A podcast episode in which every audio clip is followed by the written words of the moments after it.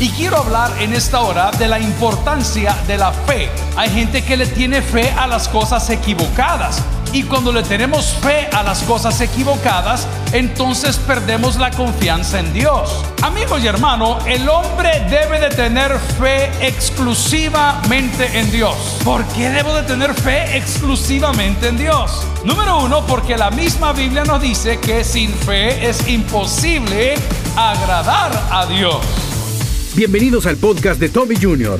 La fe es la piedra angular del cristianismo. Sin demostrar fe y confianza en Dios, no tenemos lugar con Él. Continúa con nosotros y escucha la importancia de la fe.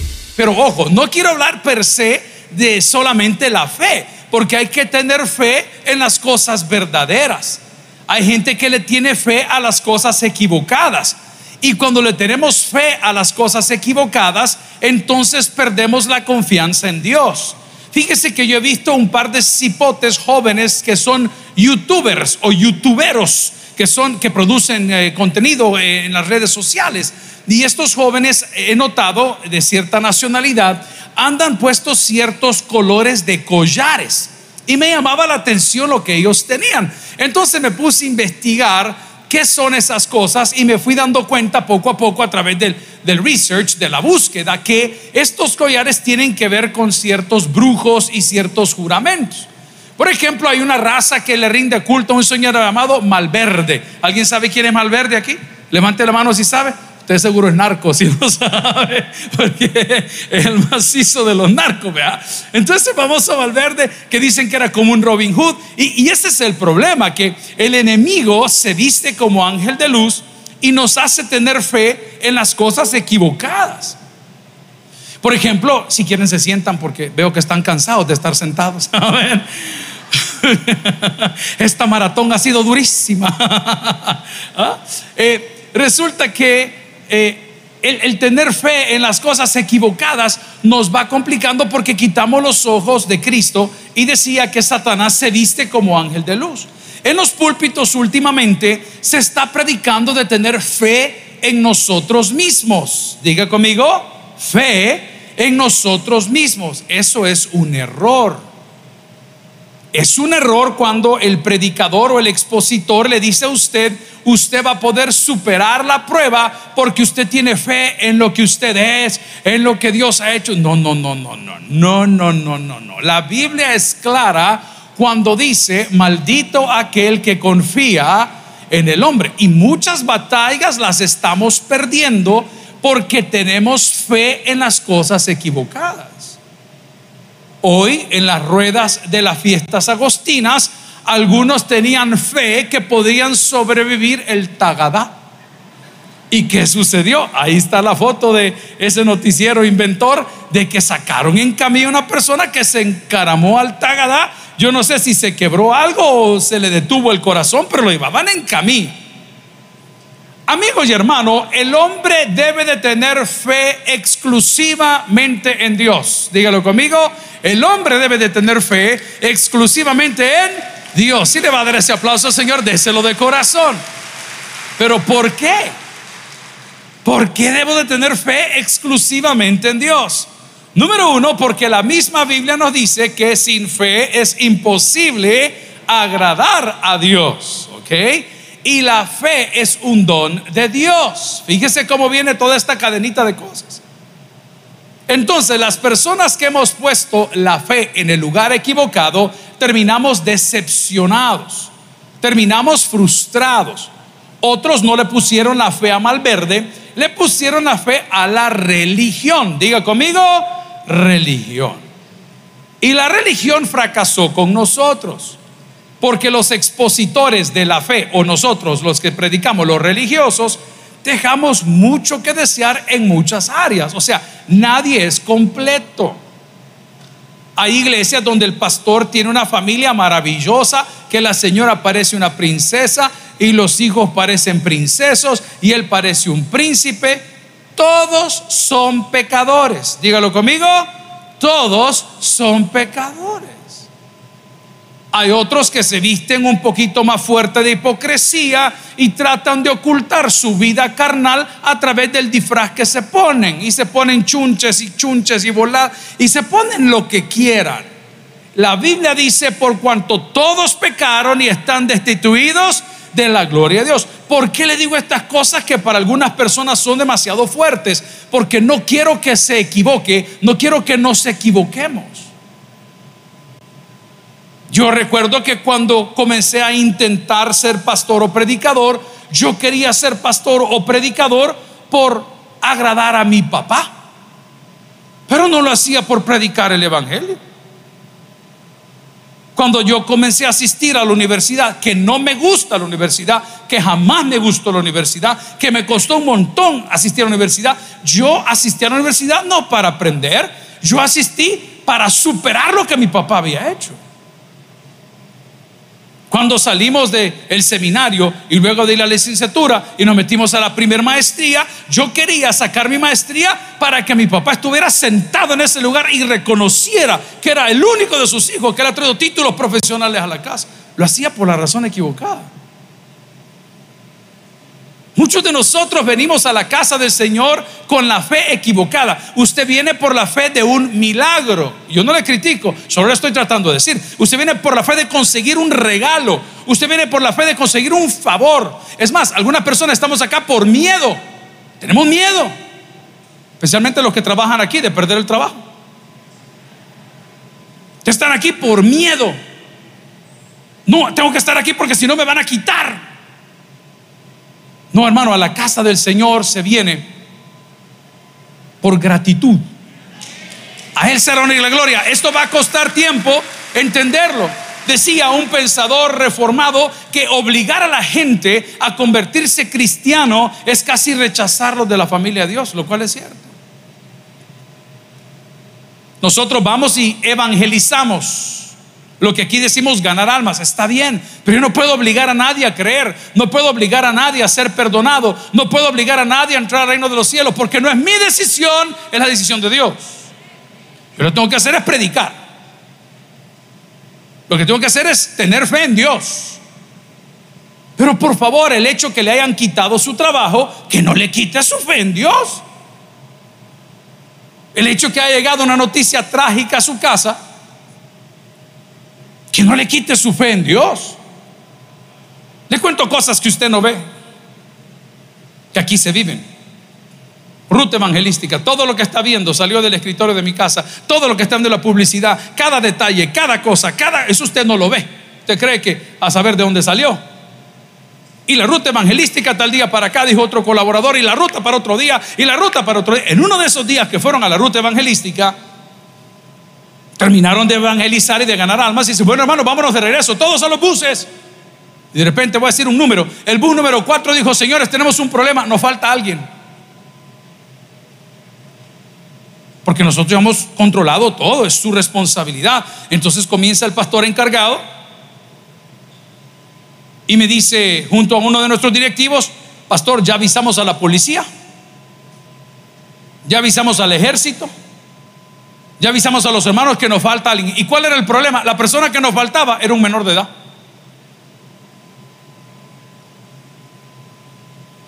Y usted comienza a decir ahí sentadito en la casa, donde esté en el escritorio, donde yo estuviese, Señor, a partir de este momento, hasta que esa criatura aparezca, no vamos a dejar de clamar. ¿Cuál fue el problema? Que como los bichos todos son bayuncos, vean. ¿Querés comer? No. ¿Y por qué no come la niña? Está enamorada. Come más, hija, para que se queden contigo. para que esos atributos crezcan. ¿ah? La bicha por sí, por el lagartija y no come. Todo y que papá viene algo y se desmaya. ¿Y qué le pasa a la niña? Es que está enamorada, está jugada. Los bichos son bayuncos.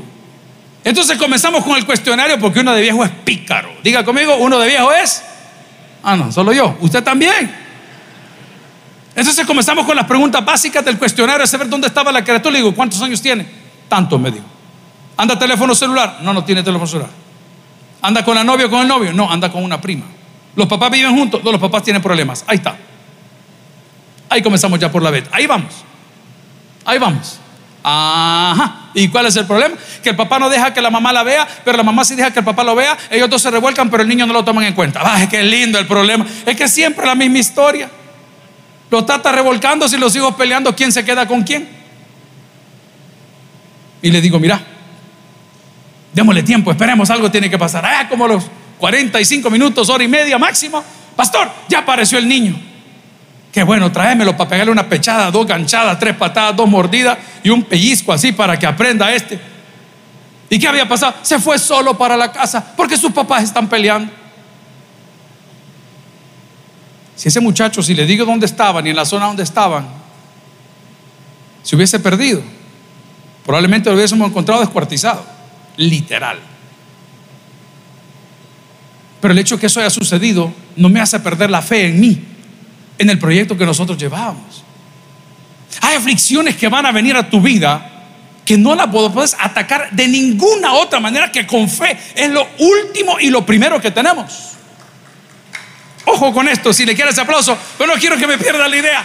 Es lo último, lo primero que tenemos. ¿Y qué es la fe? La fe es confianza. Diga conmigo, la fe es... ¿Qué es la fe? Es confianza. ¿En qué?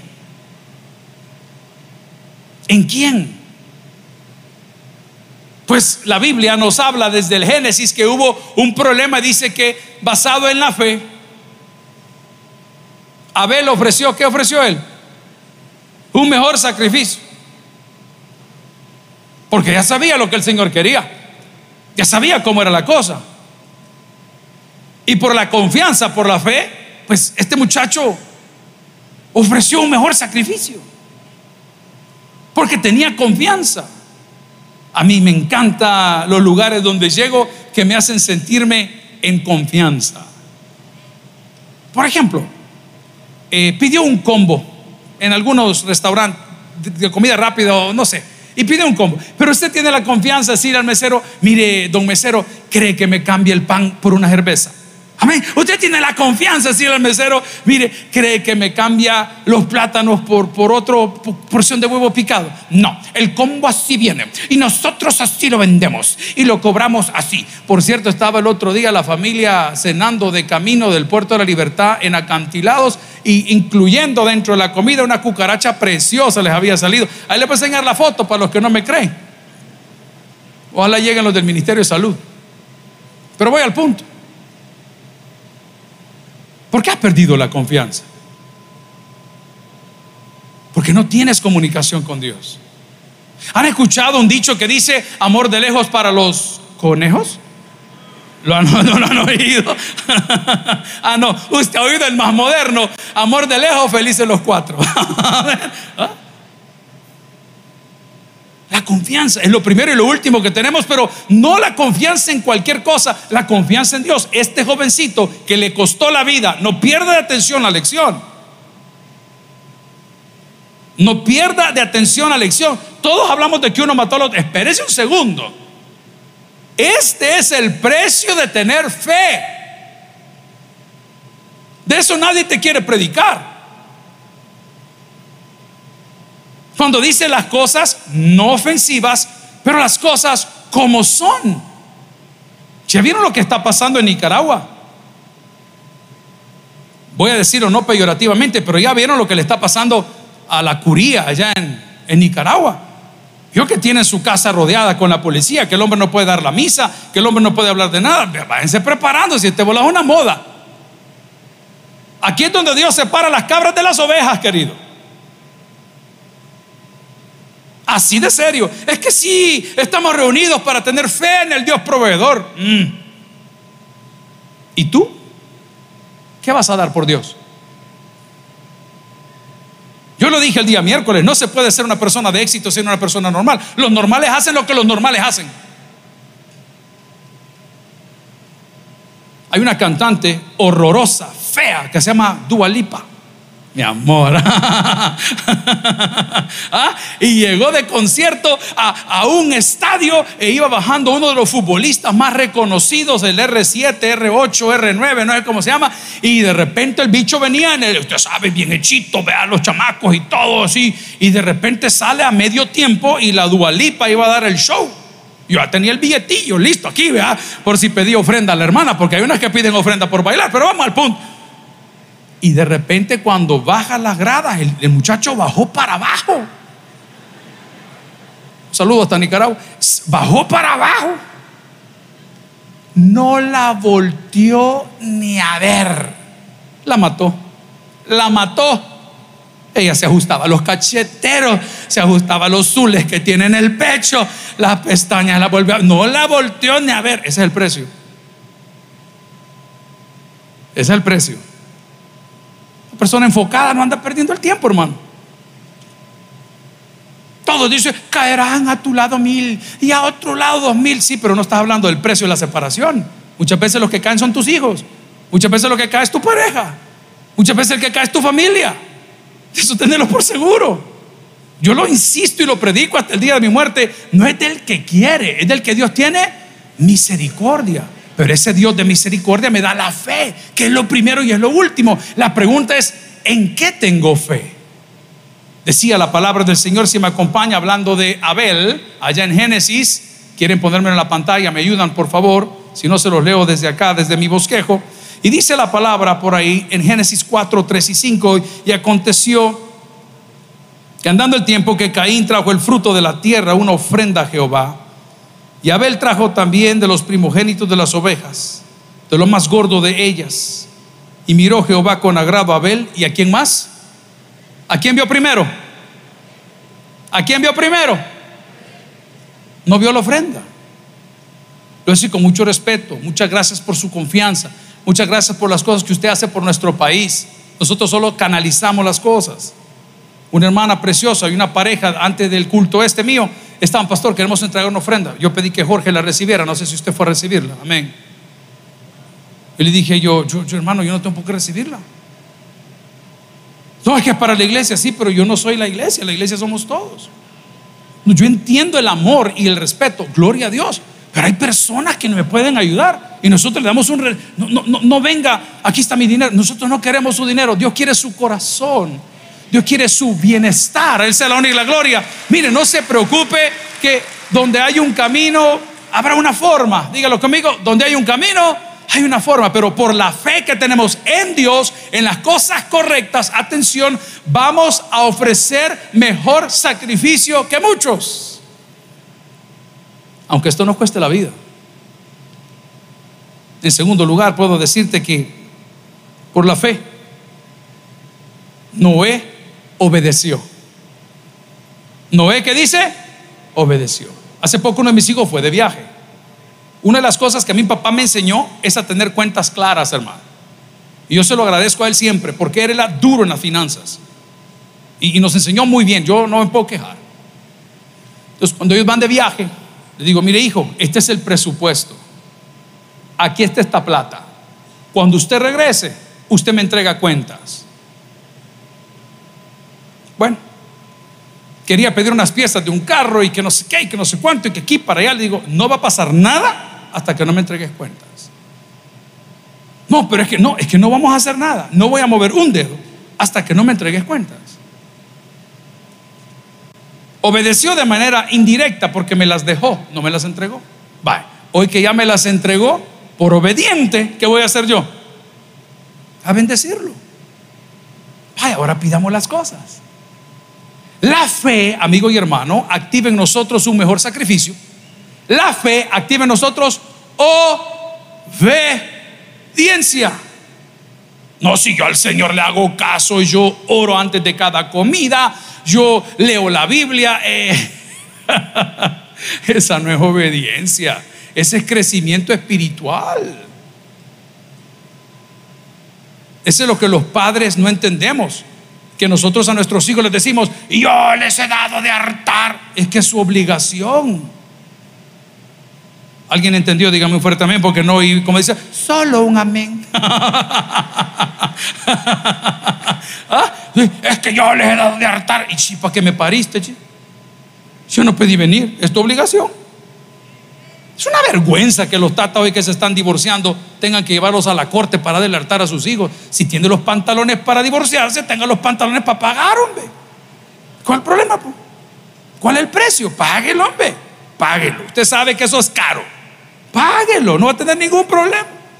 Y a la mujer o al hombre que dejó, mira, y vos quédate con él, quédate con todo, papá. Si uno lo que anda buscando es felicidad, no, no cosa ni casa. No te preocupes si la Yo, el día que te divorcié de mí, te quito todo, que te quede hasta el calzoncillo, mi amor, porque nuevo voy a ocupar Slim Fit. Pues sí, ¿cuál es el problema? Que te quede, no vamos a pelear por cinco pesos. No. Tu libertad no tiene precio, querido. No. Simplemente la fe genera en nosotros obediencia. Entonces, ¿de qué obediencia me está hablando Dios? Fácil. Vamos al Antiguo Testamento, donde dice, no, no, no lo busque, venme para acá. No tendrás dioses ajenos delante de mí. Vaya cosa. ¿Quiénes son y cuáles son tus dioses? ¿Quiénes son? Bueno, puede ser el Dios de tu salud, el Dios de tu físico, el Dios de tu dinero, el Dios de tu empresa, el Dios de tu familia, el Dios de tus hijos. ¿Quiénes son tus dioses? No tendrás dioses ajenos delante de mí. Tener fe, querido, implica sacrificio, implica obediencia. Y donde hay obediencia hay bendición. ¿Se imagina usted, Noé, que no tenía nada que ver con este asunto del diluvio universal, haciendo un arca en un lugar donde no llovía y por lo que yo entiendo tampoco estaba cerca de Coatepeque, ni de Ilopango, ni tampoco del Tunco, no había absolutamente nada. Y él dice, vas, es como que a usted mañana le aparezca a Dios y le diga, por favor, construye una nave espacial. Santo Dios. Adivine qué es lo primero que va a ir a buscar usted, la comida. Señor, ¿y qué vamos a comer? ¿Ah? Pero imagínense, por favor, construye una nave espacial. Ayer vi unas entrevistas de Elon Musk. Es impresionante el desarrollo que tienen. Llevar a una persona a Marte probablemente costaría 100 mil dólares cada uno. Y para poder tener a Marte sostenible se necesita un millón de personas. El problema es cuando hay interrupción entre lo que se envía y lo que se tiene. Es increíble. Ese tipo está 20 años adelante de 30, adelante de su época. Increíble. Warren Buffett, no sé cuántos lo entienden, habla muy bien de la cripto. Póngase a ver las cosas interesantes de Warren Buffett. ¿Qué opina de la criptomoneda? Son gente que ya pasó por buenas experiencias. Pero Noé por la fe activó su obediencia. Y después de haberlo hecho construyó el arca. Ojo, hay una gran lección. Y de repente cuando el arca ya está lista y los animalitos están adentro, Noé creyó que por tener fe, él mandaba. Cuidado. Es lo que nos pasa a nosotros los pastores. Yo declaro, un momentito, tú eres un instrumento que Dios utiliza cuando Dios quiere. No siempre vas a pegarle al blanco. Pero si tienes fe, Dios te da privilegios y oportunidades. Entonces Noé cuando construye el arca, no me vaya a dejar a un lado esa parte de la lección, dice, este, voy a cerrar ya la puerta, Señor, porque ya no vinieron aquellos. Noé estaba dejando afuera a la suegra. Amén. Y dijo, voy a cerrar ya porque esta maestra me va a meter aquí. Y resulta que el Señor le tiene, no, no, no, no, no, no, no. No. La puerta, Noé, esa puerta la voy a cerrar yo. Aquí hay varias lecciones. La primera, la autoridad de Dios siempre estará por encima de la autoridad del hombre. ¿Alguien dice amén a eso? Número dos, Dios le abre la puerta a quien Él quiere y se la cierra a quien Él quiere. No es ni tu iglesia, ni tu pastor, ni tu religión. Es Dios. Pero Noé obedeció. Y la obediencia es una muestra de fe. Cuando tú tienes fe, obedeces. Cuando tú tienes fe, sacrificas. Número tres, por la fe. Abraham. Abraham obedeció el mandato de Dios. ¿Y qué le dijeron a Abraham? Vete de tu tierra y tu parentela a la tierra que yo te mostraré. Eso está bonito, ¿verdad? Porque es algo nuevo, vamos para Disney World, qué bueno. Y eres de ti una nación grande, qué bueno. Pero ¿y por qué todo el mundo habla de la promesa y no habla del proceso? Usted no puede prosperar donde hay pecado. Quiero que lo diga conmigo. Yo no puedo prosperar. No se puede. Eso es fe. Fe es sacrificio. Fe es obediencia. Fe es sumisión. Someter, sumisión. Sumisión. Y salió este, el padre de la fe, caminando con todo el mundo. Y ahí venía también su hermano. Pero el punto es que, pero nadie habla del desarrollo, nadie habla del camino. sumisión a Dios. La fe produce sumisión. Hay unas carreteras preciosas en El Salvador. Hermano, yo no sé dónde ustedes viven. Pero le invito a que haga turismo interno. Se va a sorprender. Qué cosa más bonita. El otro día dimos una vuelta a San Salvador o Pico o Pico salimos por Chalatenango, Chalatenango salimos La Palma. No, hombre, brother, maravilloso. Y como ya no hay mucho mañoso, bien galán. Solo este mañoso iba en la calle. Ah, qué bonito. Llegamos a un lugar que se llama Entre Pinos. ¿Alguien ha ido ahí? Ahí está el dueño del lugar, tiene 95 años, está sentado en la silla del restaurante. Ahí estaba su hijo también. Qué lugar más bonito. Donde tienen que tener cuidado. ¿Hay varones en la casa de Dios? Sí, es en San Vicente. Hay un río ahí que complica las cosas ahora. Ah, este chiste para inteligente. Ahí lo bautizaron algunos en el Acalguapa. Pero vamos al punto. La fe produce sumisión. ¿Qué produce la fe?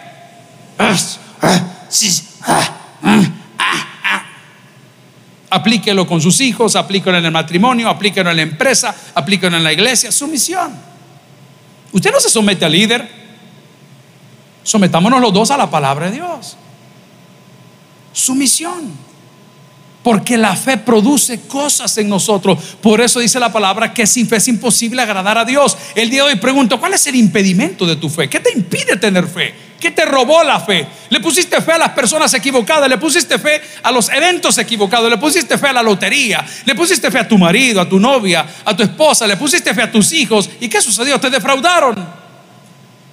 Pero la Biblia nos confirma y nos dice que Dios no es hombre ni hijo de hombre para que mienta o que otra cosa o que se arrepienta.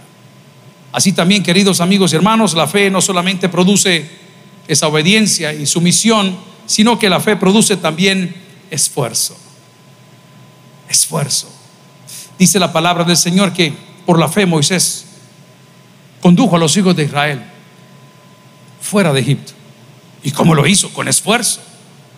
Resulta que la zarza estaba ardiendo y las cosas estaban complicadas y de repente le dicen, este, voy a ver qué fenómeno es ese que la zarza está ardiendo pero, pero no se está quemando y de repente le dice, hey eh, Moisés, quítate los piecitos ahí, las sandalias y venite para acá que estás en un lugar diferente. Y viene Moisés y dice, ¿qué quieres que haga? Y mira, Señor, vas a ir por allá y vas a decirle a Faraón tal cosa. Y viene Moisés y le dice, hey, yo no puedo hablar, soy un poco duro de cabeza, pero ¿qué puedo hacer? Bueno, llévate a tu hermano Aarón, no te preocupes, esfuerzo. Hace unas semanas atrás tuve un accidente así en la casa, sencillo. Estaba dormido y me atacaron con un cuchillo. es como fue un ¿Y de qué murió el hombre? En un accidente, dice.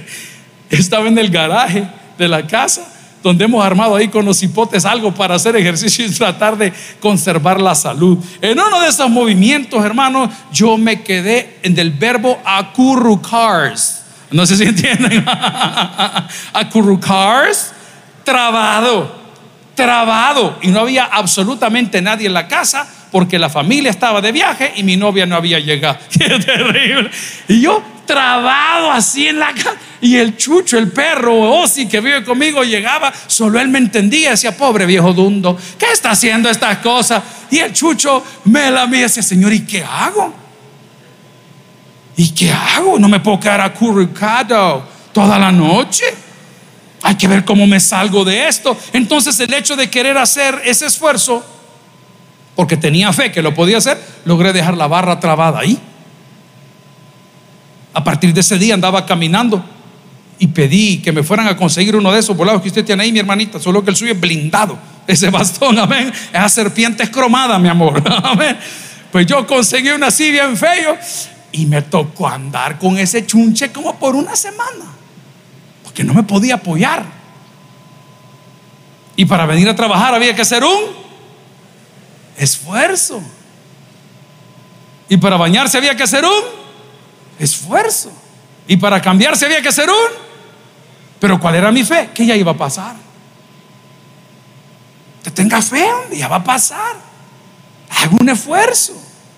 Ah, le rompieron el corazón. Haga el esfuerzo por no llorar hoy. Le cortaron la comunicación. Haga el esfuerzo por no marcar hoy. Haga un esfuerzo. Téngale fe al proceso. La palabra del Señor en Éxodo capítulo 3, versículo 10 dice, ven por tanto ahora y te enviaré a Faraón para que saques de Egipto a mi pueblo, los hijos de Israel. Entonces Moisés respondió, ¿quién soy yo para que vaya a Faraón y saque de Egipto a los hijos de Israel? Se la contesto yo, nadie. Nadie. A mí me encanta que ese tiempo ya terminó en El Salvador cuando decía usted no sabe con quién está hablando. ¿Cómo no? Con un idiota. Usted no sabe quién soy yo. Qué bueno por usted. Su mujer a estar bien feliz al lado suyo y sus hijos bien orgullosos de tener un papá como usted. Eso lo dice la Biblia.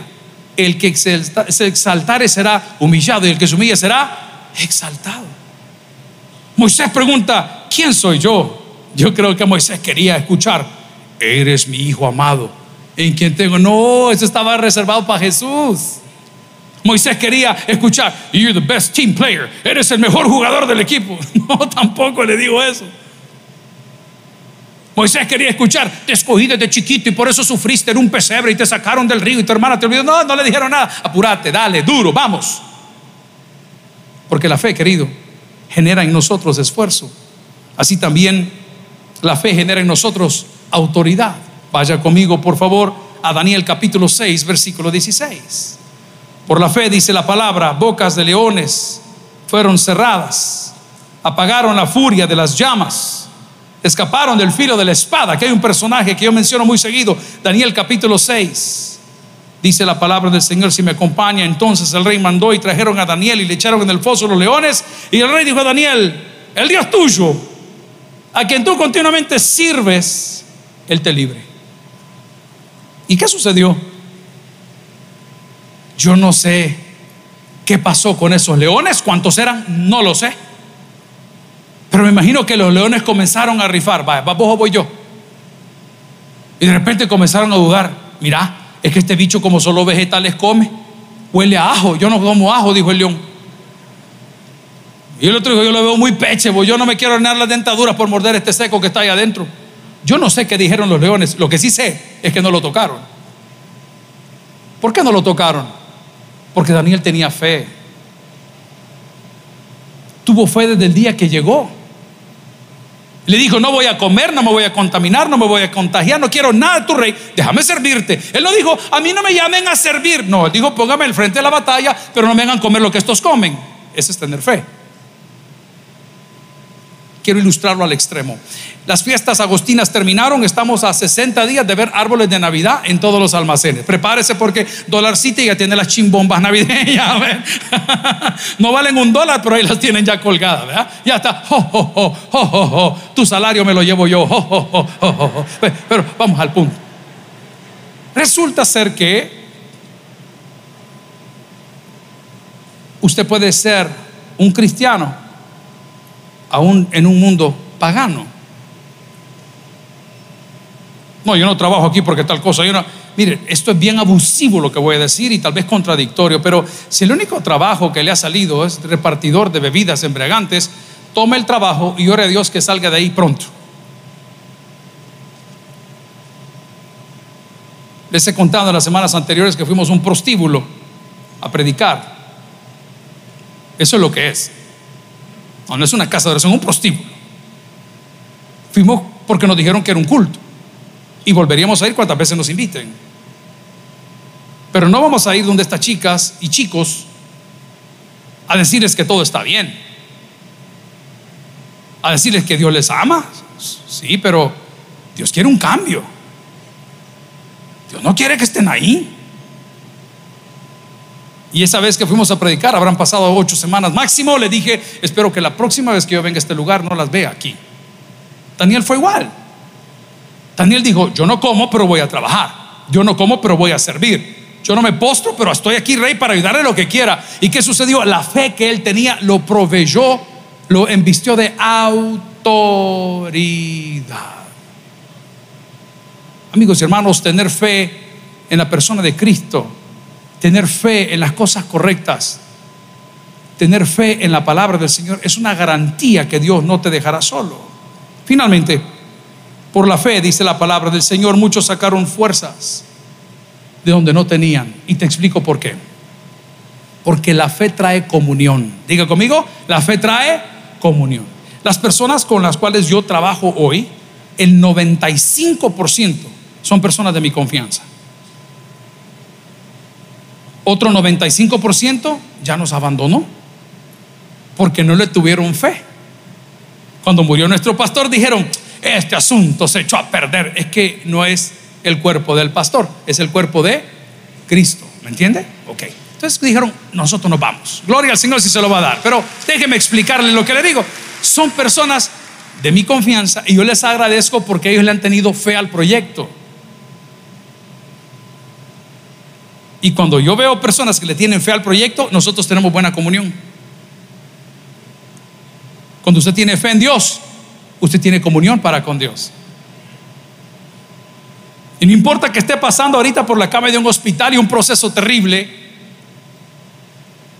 usted puede aprender el arte de la sobrevivencia, escogiendo las cosas como son. En primer lugar, teniendo la actitud correcta, echando mano de los recursos que Dios nos da, teniendo una teología correcta y teniendo fe. Pero fe en quién? Fe en Dios. La palabra del Señor en Efesios capítulo 2, versículo 8 Dice, porque por gracia sois salvos por medio de la fe. Y esto quiero recalcarlo, no de vosotros, pues es un don de Dios. No por obras, dice la palabra, para que nadie que se gloríe. Amigo y hermano, la fe es la piedra angular del cristianismo. No se mueva de su fe. Quiero citarle todo lo que le he dicho al revés. Daniel Moisés, todos los muchachos que hemos mencionado tuvieron algo en común, tuvieron fe. Y aquella persona que tiene fe en Dios, por gracia, dice la Biblia, es salvo. Y aquella persona que tiene fe en Dios, se convertirá el día de hoy en más que vencedor en Cristo Jesús, Señor nuestro. El que tiene oídos para oír, que oiga. Vamos a orar. Si el mensaje ha impactado tu vida, puedes visitar www.tabernaculo.net y sigamos aprendiendo más de las enseñanzas del pastor Toby Jr. También puedes buscarlo en las redes sociales, Twitter, Toby Jr. Taber, Instagram, Toby.Jr., Facebook, Toby Jr. y en YouTube, Toby Jr. TV. No te pierdas nuestro siguiente podcast.